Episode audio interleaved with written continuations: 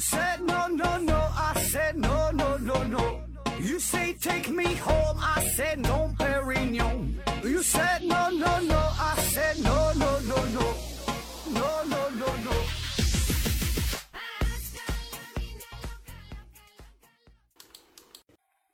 no. 探索，不计后果。欢迎您收听思考盒子，还是线上硬广？欢迎大家继续参与抽奖活动，奖品分别是由丁博士公司提供的有机活性炭和美人茶公司提供的茶叶。上期节目过后，相信有很多朋友可以开心一下了，终于中奖了。奖品呢倒不是太贵重，但是呢，这个起码是表达了咱们公司的一片诚意和赞助商的一片心意。呃，希望您能喜欢吧。反正都是白来的，保证有一股便宜便宜味儿，我相信你你能挺喜欢的。嗯，那今天呢，继续聊与数学有关的内容。今天呢，我们聊聊拓扑。拓扑啊，这个话题曾经有有很多朋友都跟我说过，想想听听这个拓扑这个事儿哈。那到底啥叫拓扑？这事儿确实是挺有意思，嗯，可是不太容易讲。那为啥说拓扑这个话题不好讲？有这么三方面的原因。第一呢，从大的方面来说，拓扑啊，这也算是几何学的一个范畴。嗯，所以咱们这个思考盒子啊，这是一档纯纯的音频节目。那音频节目你想做几何学的内容，这个就很吃亏了。不像是回到二零四九，呃，人家不只有音频，他在 B 站上，在微信上，呃，还有视频，还能露个脸儿。而且呢，刘老板呢，确实是靠着他逆天的颜值，吸引了众多审美风格诡异的观众。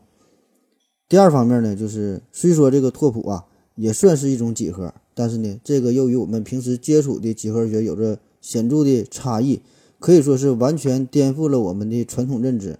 就是咱们从小到大呀，呃，是小学、初中、高中以及大学中学习非数学专业的咱们这帮人来说，几乎呢，呃，很难接触到拓扑的这种思想，从来呢也不会考虑到用拓扑的这个思想呢来看待问题。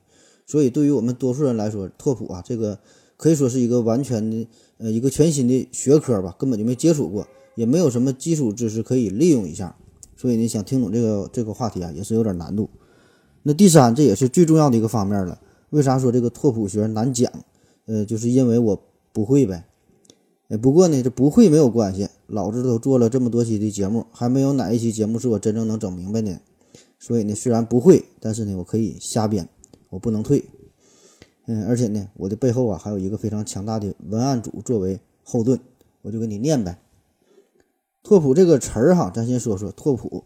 那你一听拓扑这个词儿，这就是一个音译呀。英文名呢叫做 topology 啊。最早呢是由高斯的一个学生叫做李斯廷，是他给起的名。嗯，主要呢是想用来表达位置的几何。你看这个词儿前半部分叫 topo 哈，topo 哈，这个前半部分呢是源于。古希腊的这个词儿就是 topo 的意思呢，表示地方和方位。后缀呢，logy，logy 哈，这也是一个古希腊文。嗯，原意呢是词语的聚集。现在呢，很多表示学科的单词都是以这个 logy 结尾啊，比如说生物学呀、考古学呀、宇宙学啊什么学，这都是 l logy 结尾啊，就这意思。那在上世纪的六十年代，嗯，日本是开始了明治，呃，说错了，是十九世纪的六十年代哈。嗯，日本开始明治维新，就是全盘西化嘛，学习西方的先进的技术文化，然后呢，就是大量的翻译了西方的典籍，就把这个 topology 翻译成了方位学。嗯，我国近现代很多与科技有关的词汇都是从这个日本引入的，所以呢，嗯，拓扑学这个词呢，最早呢也是这么学来的。嗯，刚开始呢是翻译成叫形式几何学。嗯，后来呢，也有说要翻译成连续几何学，甚至呢，还有人给翻译成一对一的连续变换群下的几何学。但是显然，以以上这几种翻译吧，都不太好理解，它也太麻烦了，有点呢让人摸不着头脑。所以最后啊，干脆去他奶奶的，就翻译成拓扑吧，反正你也听不懂，这回就让大让大家完全懵逼。那额外说几句，虽然我们普通人呐，从这个字面上。嗯，几乎是不太理解拓扑的含义。它这两个字儿呢，感觉就是一个纯纯的音译而已嘛。但是哈，实际上这个不得不说，这是一个音译兼顾、形神俱备的绝佳的翻译典范。你看，我给你分析一下，从发音上来说，top lazy 哈，呃，谐音拓扑，这个没毛病。在这个语义上，拓开拓的拓呀，你看拓乃对土地之开发拓展也，普呢，普者乃全面覆盖之意。这个这个就包含了 topology 原意上的地质学、地理学的意思，呃，也有这个位置几何、连续几何、全面覆盖的思想。你看，就把这这个意思和这个音呢，它就对应上了。这个呢，就是大师级别的翻译。那我对于翻译这个事儿呢，还真就有过一段时间专门的研究。嗯，严复先生就曾经提出过嘛，这个翻译工作呢，最基本的要求要做到信、雅、达。信呢，就是。呃，翻译的这个译文要准确嘛，要信。这个达呢，就是翻译的要通顺，要明明白。雅呢，就是把这个译文翻译成中文的时候，你选择的这个词语啊，要得体，要优雅，好听好看。你看看这个上世纪，呃，前半叶，你看有很多博古通今的、学贯中西的大家的这个翻译。你看啊，比如说这个，呃，内容哈，翻译成叫霓虹 engine 哈，引擎。嗯，totem 啊，图腾，嗯，paracatum 啊，普热系统，还有这个 humor 哈，幽默，就连这个呃，bandage 就翻译成了绷带哈，这呢都足以看出大师的智慧与通达。你看人家这个翻译真是音译俱佳，形神兼备。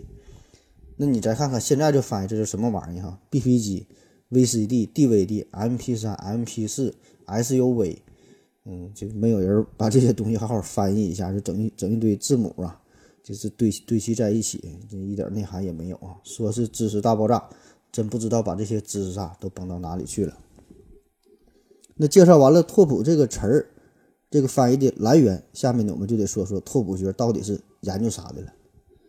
那刚才说了，这个拓扑学啊，从大的范围来说呢，也算是几何学，但是呢，它并不是什么正经的几何学。我们从初中到高中，在学校里边学的知识，一提到几何学，必然的就会想到是长宽高啊、面积啊、周长啊、体积的计算呐，呃，研究具体的图形它的数值的关系啊，研究这些事儿，几何学。但是呢，在这个拓扑学的世界当中，虽然它也注重于几何图形的相对的关系，但是呢，与这个具体对象的长短呐、大小啊、面积啊、体积啊、周长啊，跟这些方面的性质呢，却没有一毛钱的关系。那他研究啥？我给你举个例子，比如说二十六个字母当中，从拓扑学的角度来说，大写字母 A、D、R、O、P，它们呢都是一样的，因为这些字母把它们经过拉伸变形之后，都会变成一个圆儿，它中间有一个洞，所以呢它们是一样的。而这个大写字母 B 和这个数字八，还有这个没有眼镜片的眼镜。它们呢都是一样的，因为经过拉伸变形之后，它们呢就都包含了两个圈儿。而大写字母 L、N、V、W、M 等等啊，这些呢是一样的，因为它们经过拉伸变形之后都是一条线。那也就是说，在这个拓扑世界里，你可以随便的捏一捏、揉一揉、压一压、按一按，只要你不给捅出一个洞，那就没事儿，你就不用负责。因为对于原图形来说，它的性质没有发生任何的改变，所以呀，也有人说这个拓扑学，嗯，就是橡皮泥几何，你可以随便捏嘛。就是说哈，它这个研究的物体在连续变形下不发生的性质，所以在这个拓扑的世界里，所有的多边形和这个圆形，呃，它的拓扑意义上呢是等价的，因为你这个任何这个多边形经过一些。连续的变形啊，变化之后就能就能得到这个圆，而这个线段和这个圆，它的拓扑意义就不一样了。因为如果你想把这个这个圆变成线段的话，那么必然要把它切断才行。那你一切断，这就不连续了。那也可以这样理解，几何学所研究的东西侧重点呢，它是有某种刚性，它很硬；而拓扑学呢，它研究的这东西的侧重点呢，这相对呢比较软。再比如，我们从拓扑学的角度来看，可以把乒乓球、高尔夫球、足球、篮球这些东西呢，都看成是同样的，因为它们都是球嘛。同样的哈，在这个拓扑学家眼里，你向他借了一个金戒指，那么呢，你可以还他一个呼啦圈，或者还他一个救生圈，甚至说还他一个烟斗都行，因为他会觉得这些东西都是一个环儿，在拓扑学上，他们呢就是等价的。那么这种都是一个球，都是一个环的东西，用。高逼格的说法呢，就叫做同胚，胚就是胚胎的胚，那也就是说可以把这些东西呢都看作是由同样的原始的东西发育而来的，就一个胚子里刻出来的嘛。还可以更简单粗暴的理解，这个拓扑学呀，它就是在研究洞啊，就数这个洞的多少。那当然了，嗯，咱总这么说呀，显得档次有点 low。那这个正经人家高逼格的说法呢，管这个叫亏格。亏格就是若曲面中最多可画出 n 条闭合曲线，同时不将曲面分开，则称为该曲面的亏亏格为 n。那其实呢，就是有 n 个洞。这个乒乓球啊，它的亏格呢就是零，因为没有洞嘛。而这个钻戒亏格呢就是一，大奔的亏格呢，这个大奔这个标志哈，这它的亏格呢就是三。那蜂窝煤的亏格，那你就数它有几个洞呗。那说到这儿啊，似乎大家可以领略到一些拓扑学要研究的重点所在了。嗯，就是一个图形或者是一个物体，就是注重它的呃一个形态。可以发生很多改变，但是在这个形态改变的过程当中呢，有一些性质呢却没有随之变化。这个呢就是拓扑学想要呃研究的一个重点所在。那么研究这玩意儿到底有啥用呢？说了半天，嗯，咱说几个实际的小例子。在十八世纪之初，嗯，哥尼斯堡的一个公园里有七座桥，把普雷格尔河中的两个小岛，嗯，以及这个岛啊与河岸呢就连接起来了。大家呢可以看一下节目下方的这个图片，然后市民们呢就经常沿着河岸和这个小岛散步，于是呢很自然的就想出了一个问题，就说呀有没有可能找到一个路线，嗯，能够呢沿着它行走，嗯，同时呢要求是经过全部的七座桥，却又不会重复的进入其中任何一座桥，那就像咱们现在旅游一样，嗯，大家呢不想错过任何一个景点，同时呢还不想走重复的路。那于是呢，很多人就展开了尝试哈各种各样的走法，可是呢，谁也没能做到这一点。那既然普通人不行，看看大学生行不行？哥尼斯堡大学这些学生们就开始跃跃欲试，跃跃欲试，结果呢，还是以失败告终。所以呢，这帮大学生就写信呐，给当时著名的大数学家欧拉，希望他能帮助解决这个问题。那欧拉看完信之后就说：“欧了，这有何难？待老夫慢慢算来。既然两个岛。”和两岸的陆地是这个桥梁的连接地点，那么不妨呢就把这四个地方呢说成四个点，并且呢把这个七座桥呢表示成七条线。那这样呢，原来的这个七桥问题就变成了一个一笔画图的问题，就是说能否在这个笔呀不离纸面的情况下，不重复的一笔画出完整的这个图形。那现在许多小游戏嘛都是利用的这个原理。那最后呢，欧拉就不但嗯。证明了这个问题，他呢还是总结出了这个画图问题的规律，就给出了所有能够呃一笔画出来图形的呃应该具有的这个条件。那因为你看啊，在这个问题当中啊，这个桥的长短啊并不重要，岛的大小也不重要，河的宽窄也不重要，重要的是要考虑桥与岛的相对的这个位置关系。这个呢就是拓扑学要研究的重点所在。我们现在也总说一个词儿嘛，叫做拓扑结构图，听起来也是很高深的样子。特别呢是在这个网络布局方面，呃，用来描述网络节点设备和这个通讯介质的一个分布情况。其实呢，这就和七桥问题呢是一样的道理，就是各种设备呀，什么数据数据终端呐，就可以看成是七桥问题当中的这些小岛。那中间中间的链路，呃，不管是物理链路也好，还是逻辑链路也好，这些就是连线嘛，都可以看作是桥。那核心的思想就是把这一个实实际的问题抽象成一个简单的，但是更为根本的表示位置相对关系的一个图形，这个呢就是拓扑啊。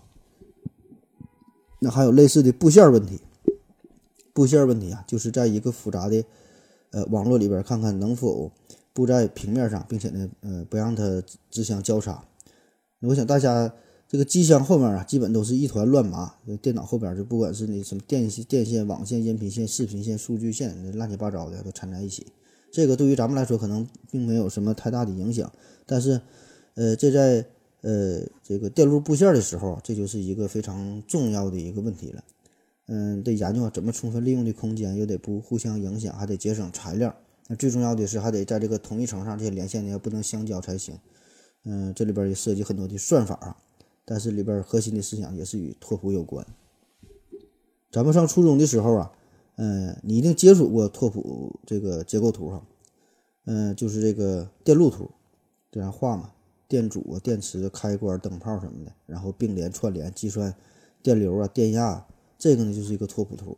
因为你想想，你画出来的这个图只表示相对的一个位置关系、先后的一个顺序，嗯，就是为了更加直观，嗯，更加形象嘛，你可以看着方便。但是呢，这个图并不表示实际比例啊，并不是按实际比例进行缩放所制成的。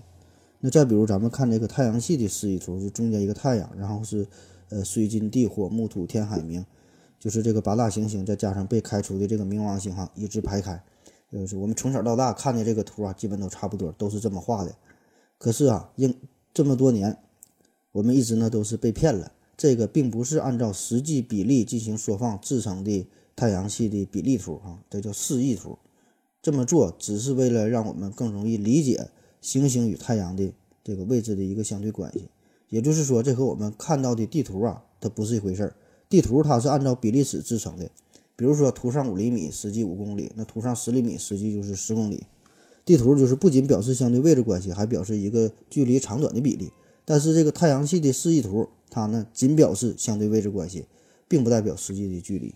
那如果真的是也是按照一个比例尺进行一个缩放的话，制成一个太阳系的模型，那么假设说我们把这个把这个地球画成玻璃球那么大的话，那么整个这个太阳系的大小啊，差不多就得有旧金山那么大了。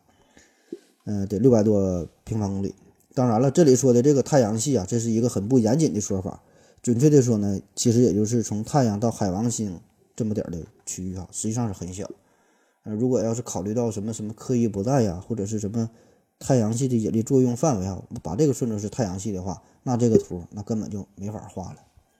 那如果要是我们把这个太阳系呃画的小一点。集中在一张纸上，按比例计算的话，那么这个地球在这个纸上，那咱根本也就看不到了。所以呢，最终只能是选择一种用拓扑的形式来描述这个太阳和行星之间的位置相对的一个关系。还有我们平时，呃，坐车、坐这个地铁、坐公交车，呃，这个经过车站的示意图啊，这个站点的先后顺序啊，在哪哪个站点换成什么车呀？这个呢，也是表示一种相对应的位置关系，呃，也并不代表绝对的。呃，距离的长短，因为我们更关心的就是站点的位置嘛。在金庸小说当中，呃，有许多谜题一直着一直都在困扰着我们。比如说《神雕侠侣》当中，这个杨过他是断臂多年，那么他是怎么给自己剪的手指甲的呢？这梅超风他是修炼九阴白骨爪，那么修炼本九阴白骨爪的时候，这手爪子都长成这样了，他拉完屎怎么擦屁股的？在这个《倚天屠龙记》当中，这小昭啊。他是带了多年的脚镣，那么他是怎么给自己换内裤的呢？前两个问题啊，有很多奇葩的答案，我们有时间再详细说。重点咱就说说第三个这个问题。从这个拓扑学的角度来说，这个小昭换内裤啊，这个问题呢，还真就有着强大的理论依据在背后呢支持着他。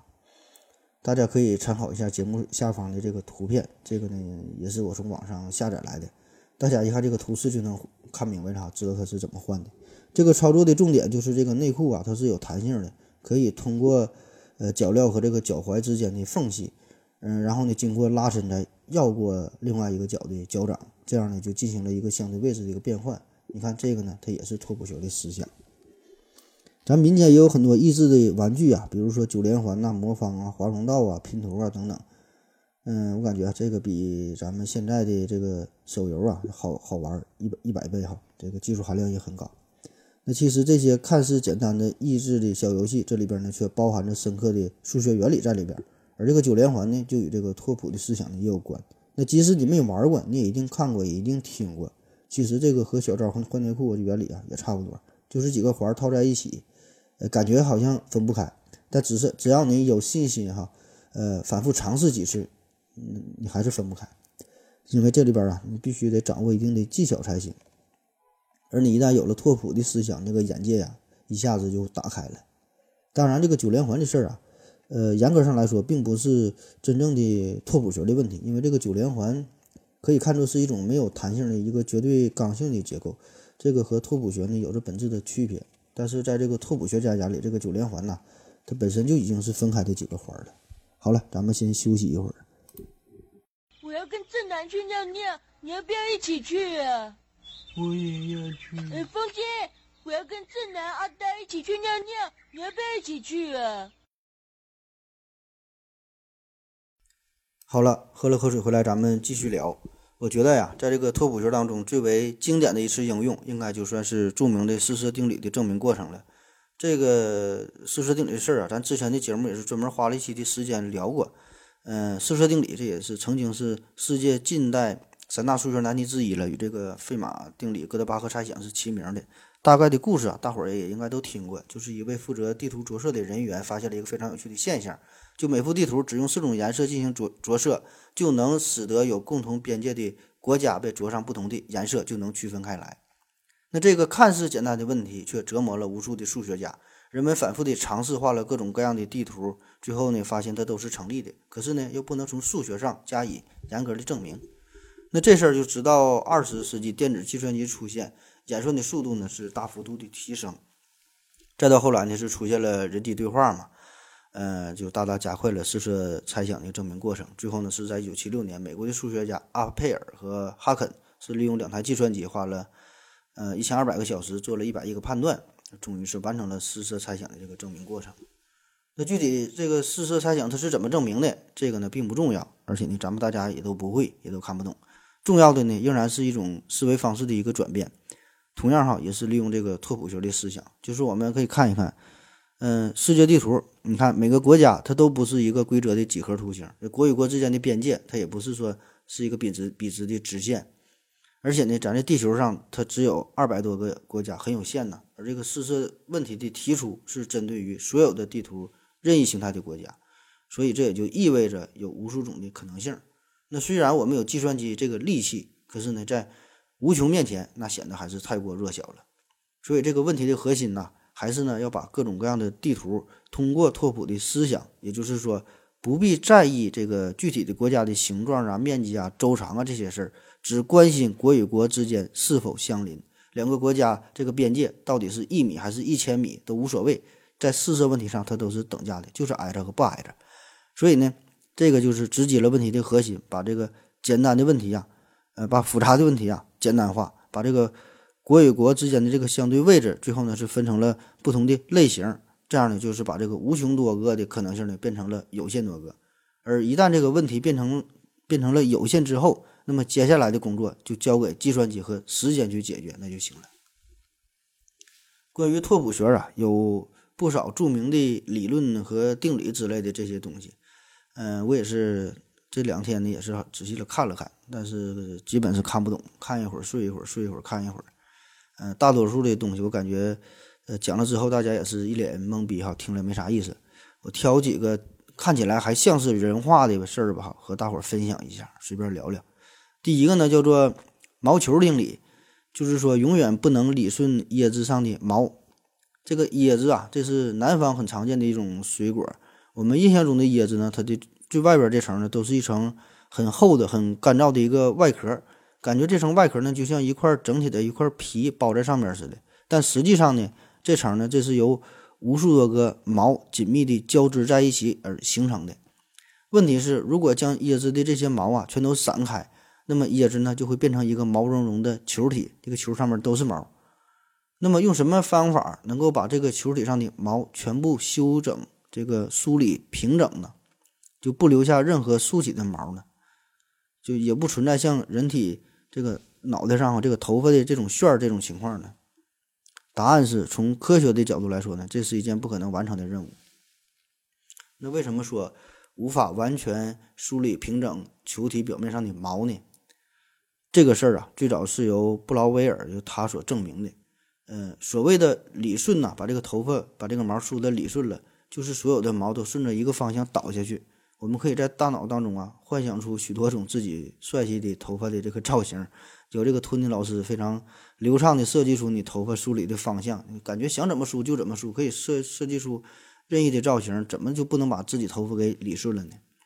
但是首先呢，你你的这个脑袋啊，并不是一个完美的球体，呃，因为你下边还连着一个大脖子呢。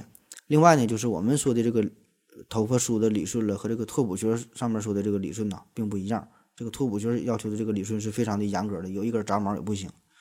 总之吧，这个布劳威尔就证明了这个事儿，就是说，在一个球体表面不可能存在着连续的单位向量场，这个就是毛球定理。呃，我直接说两个更为实际的例子吧，呃，估计你能听明白，但愿你能听明白吧。在气象学上啊，因为地球表面上形成的风，它的速度和方向都是连续性的，所以呢，根据毛球定理，地球上总会有一个没有风的地方。在这样的零点附近呢，风呢就会呃分布成螺旋形，就是只只能是上升或者是下降，但是呢不能从水平不能水平的呃吹到中间，或者是从中心的水平的吹吹到外围。对应的毛球定理呢，也就是说至少呢会有一根毛啊，它会竖起来，这个呢就是相当于没有风的一个静止的这个这个点。嗯，可以设想一下，就是说椰子上的这个毛，假设我们都是按照一个方向。比如说，按照一个纬度哈，形成一个地球的话，按照一个纬度梳理这个毛，按照一个方向转这么一圈，就从低纬到高纬都这么都这么梳一圈一圈的排列的非常的有序，很整齐。但是最终呢，你会到达两极地区，更确切的说是到到达两个极点的位置。那么这两个极点的位置总会有一根竖起的毛，要么呢就是说会像人的头发这样，这个两极地区呢会出现旋的情况。嗯，俗话说一个旋横，两个旋愣嘛，三个旋打架不要命，四个旋打架拿板凳，就是只有这个两种情况的存在。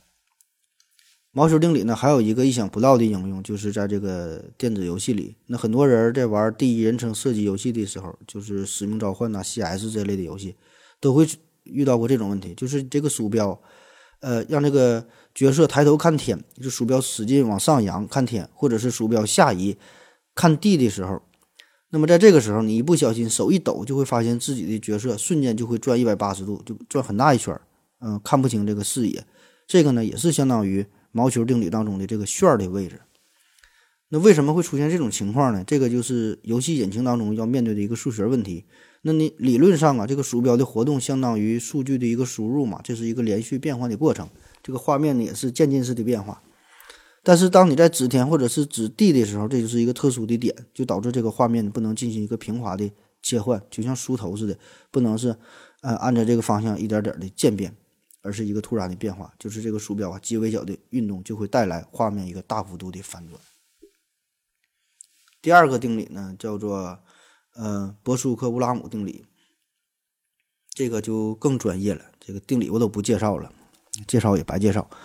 嗯，说了白说哈，咱就直接看几个实际的例子吧，看看能不能听得懂。嗯，坐飞机出去旅行的时候，那如果是跨时区了，咱们呢就都要调整手机，呃，往上加时间或者是减时间嘛。那如果是跨了国际日期变更线，那你就得调日期了哈，就加加一天或者是减一天的。那么在地球上，能不能设计出一种不需要国际日期变更线变更线的时区体系呢？就是让每个地方的时间都和它。附近的时间差这么一点儿哈，一点点这么变化呗。那为什么转了一圈之后，国际日期变更线旁边紧挨着的这两个地方规定要差一天呢？不知道大大家是否想过这个问题啊？在笨理上想一想，感觉好像就得差一天的。不差一天的话，一直这么渐变好像不太可能。而这个波苏克乌拉姆定理呢，就是从数学的角度哈解释了这个问题，就是国际日期变更线是不可或缺的，不能存在着这种嗯。均匀渐变的这个结果，这个就是这个定理啊，在一维情况下的一个推论。呃，我们再看一个例子吧，就是根据这个定理啊，我们可可以得出这样一个结论：就是在任意时刻，地球的赤道上总存在着温度相等的两个点。再说一遍，在任意时刻，地球的赤道上总存在着温度相等的两个点。嗯，这个是怎么理解呢？首先呢，咱说一下，就这里边说的温度相等。呃，这个前提啊，就是温度它是渐变的，嗯，这是一个纯数学上的思考哈，与这个地理知识无关。为什么会这样？有人就可能自行开始脑补了。假设哈，在这个赤道上有一个地方，我们假设它的温度是二十摄氏度，那么沿着一个方向，就让这个温度不断的升高呗，二十度、二十一摄氏度、二十二、二十三度、二十四度、二十五度，一点点的往上涨，可以涨到五十度、六十度。那么怎么可能存在着两个温度同样的地点呢？你别忘了，这个地球是个圆儿啊，这赤道是个圈儿啊。你从这一个地点出发，最后你还得转回到这个地点。那你起点是二十摄氏度，最后呢，你无论怎么变化嘛，最终你不还得回归到二十摄氏摄氏度这个地方嘛？所以你不管你刚开始怎么增长，最后呢，保证还得有一个下降的过程，这样呢，你才你才能回归到二十摄氏度。因为咱们前提也说了，这个温度这是一个渐变的，不能你说最后涨到一万度了，咵嚓一下直接降到二十度，这个是不允许的，这是这就不符合温度渐变的这个要求了嘛。所以说，在这个温度值不断的变化的各个地点当中，一定呢有一个呃相交的这个时刻，就这两个位置啊，它这个温度呢必然是相同的。呃，同样这个定理啊还可以上升到二维的尺度，甚至更多维的尺度。如果是推广到二维尺度的情况下，我们就能得出一个结论，就是在地球上总存在着对称的两个点，它们的温度和大气压的值呢也是正好相同的。道理呢和前面说的这个温度的变化也是一样，就都是一个渐变的。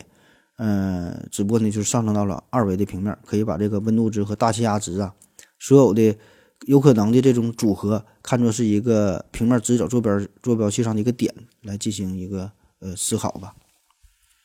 那再说下一个定理，嗯，布劳威尔不动点定理，这个更催眠啊。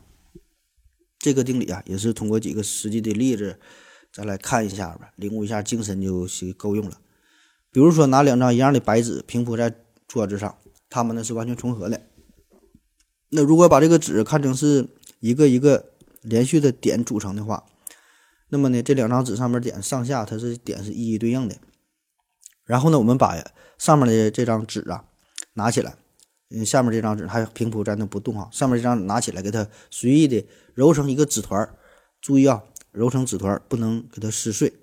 然后呢，再把这个纸团放在铺在桌子上的这张纸的上面，呃，不能超过呃平铺这张纸的一个边界。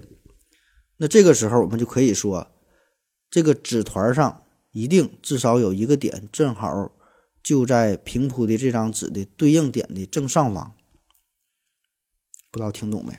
还有另外一种理解方式，呃，就是把一张纸平铺在桌面上，然后呢，也是再把它揉成纸团。注意呢，也是不能撕碎。然后呢，把这个纸团放在原来白纸所在的这个地方，啊，也是不能超出它这个原来铺的这个边界。那么这个白纸上一定有一个点在水平方向上没有移动过，就相当于和它原来平铺的时候这个点的位置是一样的。那为什么要反复强调不能撕碎呢？呃，这个呢主要就是想保证这些点的一个连续性。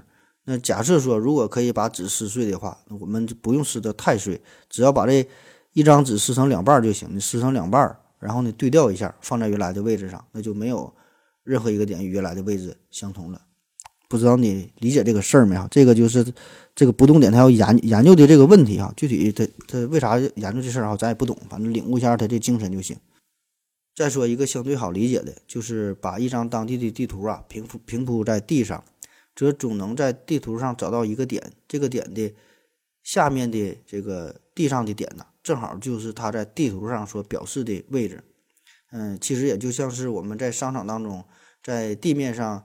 呃，有一有一张这个整个商场的一个地图，一个示意图。那么呢，你总能在地图上精确的找到一个你在这里的标记，就那个红点儿。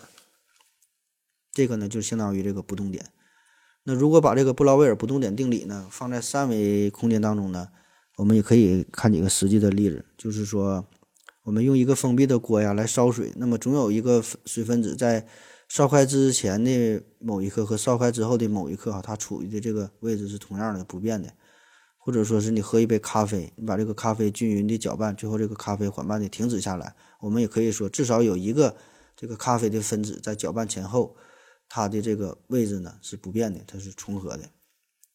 那说了这么多，这到底有啥用呢？这主要就是催眠呗。好了，咱们再休息一会儿。我要跟正南去尿尿，你要不要一起去啊？我也要去。哎，风姐，我要跟正南、阿呆一起去尿尿，你要不要一起去啊？好了，尿了个尿回来，咱们继续聊。我们都知道啊，莱布尼茨他呢是微积分的主要奠基人，当时呢是与牛顿打的不可开交。莱布尼茨对于抽象符号系统呢有着独到的见解，有着特殊的偏好，所以呢他创立的。微积分的符号系统呢，很快就把牛顿的符号系统就给比下去了。那同样，对于试图阐述几何图形的一些性质，他也想用抽象的符号来表示一下。在一六七九年的时候啊，莱布尼茨就发表了《几何特性》这本书，就提出了关于位置分析或者说是位置几何学的一个全新的理念。嗯，因为在当时啊，这是笛卡尔坐标系正是大红大紫的时候，就是把这个数学和几何这个这个事儿就联系在一起了嘛，感觉非常的新潮，非常的时髦。可是呢，莱布尼茨呢，他并不满足于此，他就觉得呀，有一些几何性质，呃，跟这个具体的大小无关，自然的这些东西呢，就不能通过笛卡尔的坐标系中予以体现。那实际上呢，这个就是一个拓扑学的一个最初的萌芽的思想。他的这个想法啊，确实是挺好，但是他这个理念就说太新了嘛，太超前了，所以当时这帮人哈，同时代的人根本也不知道他想表达啥，也不知道他想说啥。那甚至呢，这里边也包括像惠更斯这样的大神，就完全理解不了他。那毕竟这个莱布尼茨这种思想是直到了三百多年之后啊，嗯，是成为了数学的一个分支流派，叫做代数拓扑。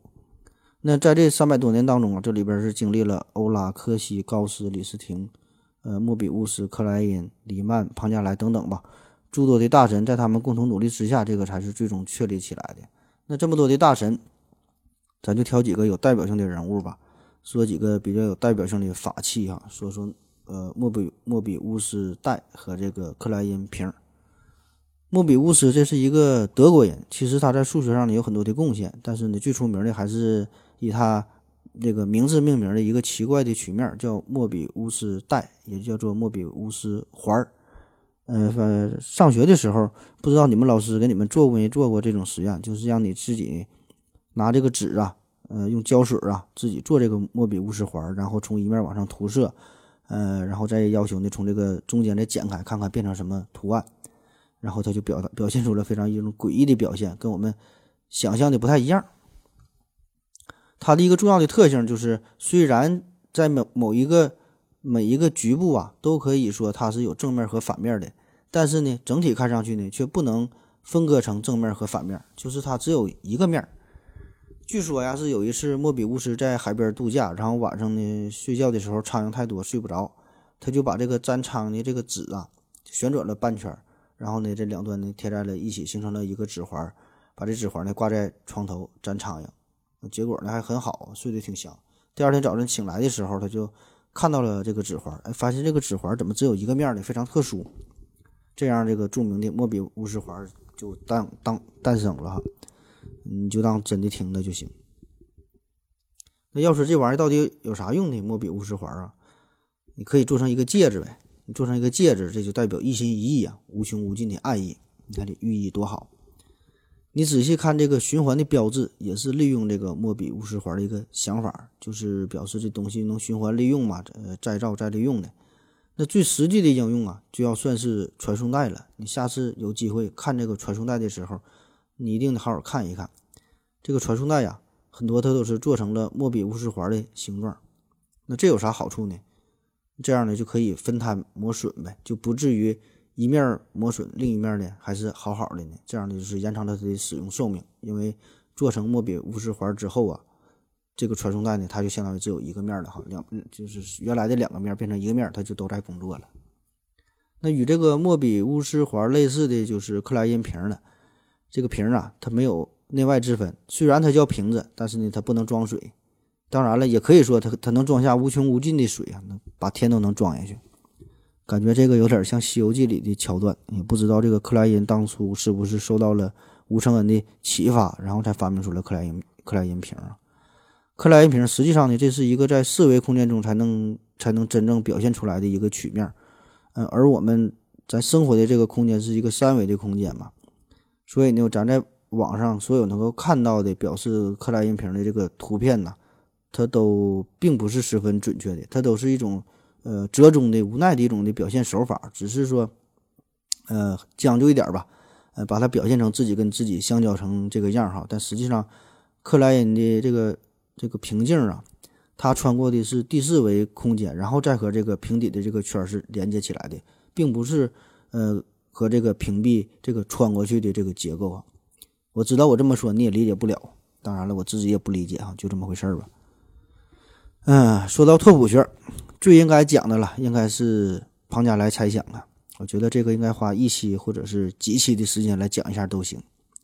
等着吧，等着我的我们这个文案组啊，咱们招到数学方面的专家吧，再再再整这个节目。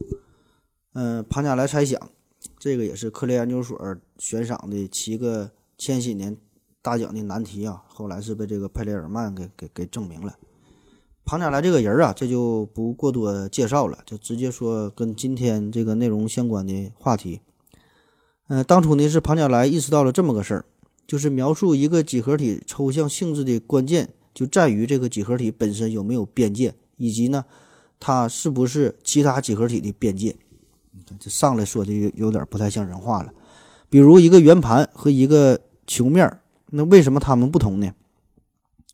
就是因为这个圆盘有边界，而这个球面没有边界。那球面为什么和轮胎它俩不同呢？因为这个球面上任何一个圈儿都是球面某一部分的分界。比如你画一个纬线，这个呢它就是一个边界，而这个轮胎面上有的圈儿并不是轮胎面任何一个部分的边界哈。嗯，这个稍微解释一下。这里边的边界，咱就可以理解成为孙悟空用棒子在地上画的一个圈儿。那如果是在一个球面上，就想象在我们地球表面，孙悟空就画了一个圈儿。那随便这个圈儿画的多大或者是多小哈都行，只要它是一个圈儿。那么结果就是里边的人他出不去，外边的人呢也进不来。这个时候唐僧呢他就是安全的。那咱设想另外一种情况，在轮胎的表面。想想轮胎这种情况啊，中间中间是一个空圈的，在轮胎的表面，那有些情况你画的这个圈儿确实是也是里边的人出不去，外边的人进不来，这时候唐僧是安全的。但是有一些圈儿，虽然你画的也是圈儿，可是呢，并不能起到保护唐僧的作用。这个圈儿这个很难形容哈，但是你一想就能想出来。比如说你这么一画，或者是那么一画，这样呢你就保护不了唐僧了。这个呢，它就不它就不是一个边界了。这个就是庞加莱当初想到的事儿。那沿着这个思路再走下去，庞加莱就想到了，任何一个单连通的 B 的三维流形，一定嗯同配于一个三维的球面。这就是庞加莱猜想。嗯，这个是啥意思啊？这个我就不打算给您各位说明白了，因为这个这这句话这里边每一个词儿我都不懂，什么单连通，什么三维流形，三维球面的。呃，他想表达这事儿呢，就是里边有着非常严格的数学上的定义。嗯，反正我在网上也是大概查了一下，呃，就是用通俗的语言描述吧。他说，我们可以想象成一个我们居住的一个房间，但是这个房间里呢没有窗户，也没有门。嗯，房间里有一个气球，这个气球呢在不断的膨胀。假设这个气球非常结实，气球的皮儿呢又是非常的薄，而且这个气球它还不能被吹破。那么气球膨胀膨胀到最后会怎么样呢？庞加莱猜想就说了，这个气球啊一直这么吹下去，它一直膨胀，一定呢就是气球的表面和整个这个房间的墙壁啊，这个表面呢就会紧紧的贴在一起，中间呢是没有缝隙。那换句话说呢，我们就是把一个等同于球形的房间这么大小的气球啊，慢慢的它就可以缩成一个点，那就就这意思啊。嗯，我就跟你说说一遍，你爱懂不懂吧？这个庞加莱猜想，它还有一个非常神奇的地方，就是对于其他高维部分的证明啊，比低维部分的证明反而要简单的多。早在1961年，斯梅尔呢就证明了庞加莱猜想在五维空间以及五维空间以上它都是成立的，反倒是低维的，嗯，却迟迟的没能证明啊。呃，据说这个拓扑学上有这么一个段子嘛，就这个博士生导师不都得给自己的学生制定一个研究课题、研究的方向吗？而这个拓扑学的研究生导师就是非常好当了，呃，因为他可以让今年的学生研究一下这个命题在三维情况下是成立的，明年呢让下一届的学生证明啊这个命题在四维条件下是成立的，嗯，这样就可以带无穷多个研究生了，就往上涨维呗，五维六维的挨个研究，根本不用像咱们做节目这样，就天天得考虑选题的事儿。但是后来呢，有一个学生叫做施米尔，他出现了，直接就证明了庞加莱猜想在五维和五维以上都成立嘛。后来呢，这个别人就找不着学生了，呃，因此呢，这斯米尔就获得了菲尔兹奖。拓扑学它到底是什么时候出现的？呃，现在呀已经是没法给出一个准确的考证的时间了。有的说是莱布尼茨呢，他的思想是拓扑学的一个萌芽；也有的说呢是欧拉的解决这个蹊跷问题呀，说这是拓扑学的先声。这些呢其实都不重要。嗯，反正呢这个拓扑学从出现，嗯，到之后的蓬勃发展嘛，可以说是一代又一代的数学家经过不断的完善，最终才形成的，最终才发展成为一个独立的学科。那比起其他的数学分支来说呀。拓扑学绝对是一个晚辈了，嗯，直到上世纪的下半叶开始啊，它才有了更加蓬勃的发展。据统计啊，就是有十余位获得菲尔兹奖的数学家呢，就这段时间都是与这个拓扑学有关的。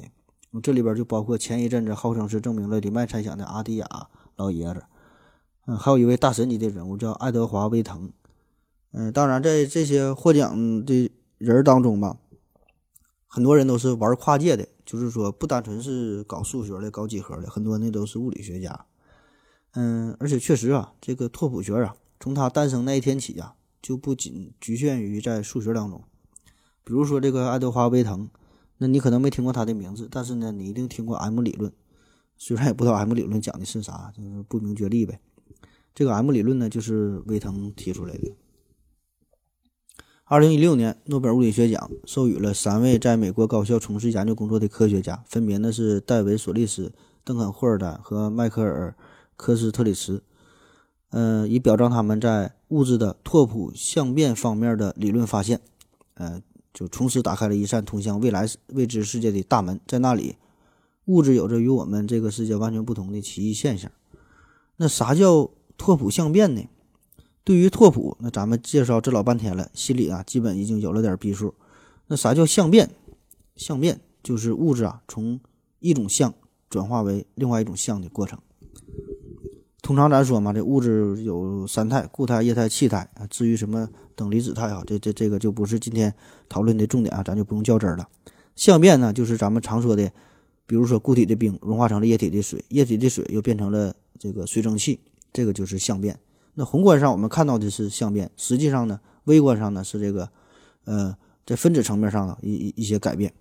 那中间最主要的这个变化就是分子间距离的改变嘛，这个是通常我们了解的这个相变的过程。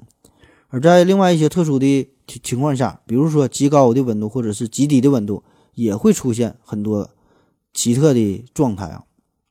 比如说你给这个磁铁加热了，那么温度到达一个临界临界点之后。磁铁的磁性就会完全消失，这个呢也叫相变。就虽然你从外表上来看呢，这块磁铁还是磁铁，没有什么变化，但是磁铁本身的性质它已经发生改变哈，这也是相变。那同样还有一些材料在温度变化的时候呢，会从不导电的变为导电的，或者是在极低的温度下电阻呢就消失了，这些呢也都是相变。那好了，明白了拓扑，也明白了相变，那么就把这二者结合起来呗，就叫做拓扑相变。就是当外界条件发生变化的时候。一组原子的排列，有些情况哈，它呢这些排列呢，只是从几何角度上来说呢发生了改变。可是呢，有一些情况呢，就是这些这些原子排列呀，是从拓扑的角度也发生了改变。比如说，原来呢它是一个圈儿，这个时候呢，如果它要是变成了一个三角形，这个呢它只是呃几何学角度的改变。如果原来它是一个圈儿，它变成现在变成一条线，或者是变成了两个圈儿。那这个时候呢，它就是发生了拓扑相变。得奖的这帮人啊，当时他们研究的呢，就是在波层物质上呢，有有很多的旋儿啊，就跟咱想的一样旋儿。低温的时候呢，是两个两个成对出现的旋儿。那温度一升高，一下子呢，就全都变成了一个一个的了。那此时改变之后，这个拓扑这种微观上结构改变之后，宏观上它的性质就发生了很多的变化，所以呢就获奖了。那这是。这个诺贝尔奖啊，也是让我们再次感受到了数学的重要性，也是看到了数学与物理的联姻。你看，这个微积分，这个是牛顿力学的基础；黎曼几何呢，这个是广义相对论的基础；微分几何呢，这个是弦论的基础；而量子力学呢，也离不开什么复变函数啊、偏微分方程啊什么的这些东西。而这个拓扑学的繁荣啊，也让它在物理学界是结出了丰硕的果实。但是呢，这个呀，还仅仅是它的一个开始而已。好了，关于这个拓扑的介绍啊，今天呃大概就说到这边。这实际上还有很多很多的话题，呃，也不太容易表达吧。这个内容也是比较深，嗯，比如说关于这个打结啊，扭结的事儿啊，嗯、关于什么流行啊等等很多的话题吧。等以后咱们这个有视频的节目，咱这咱继续再做这个与这有关的话题。好了，感谢您的收听，谢谢大家，再见。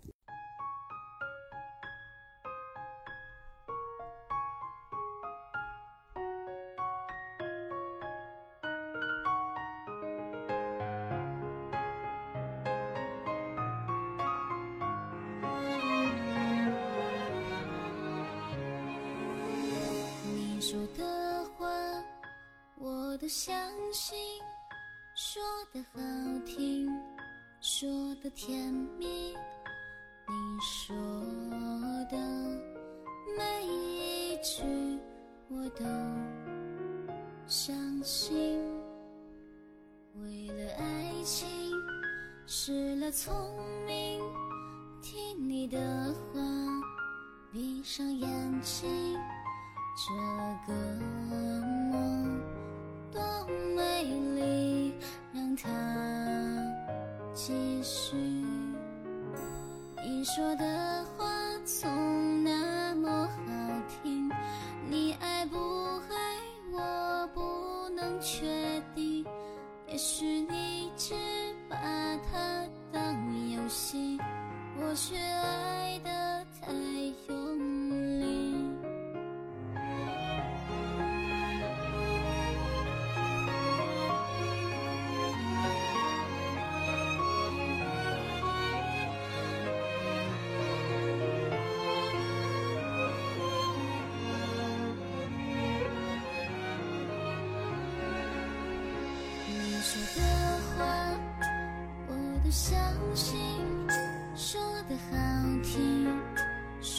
甜蜜。你说的每一句我都相信。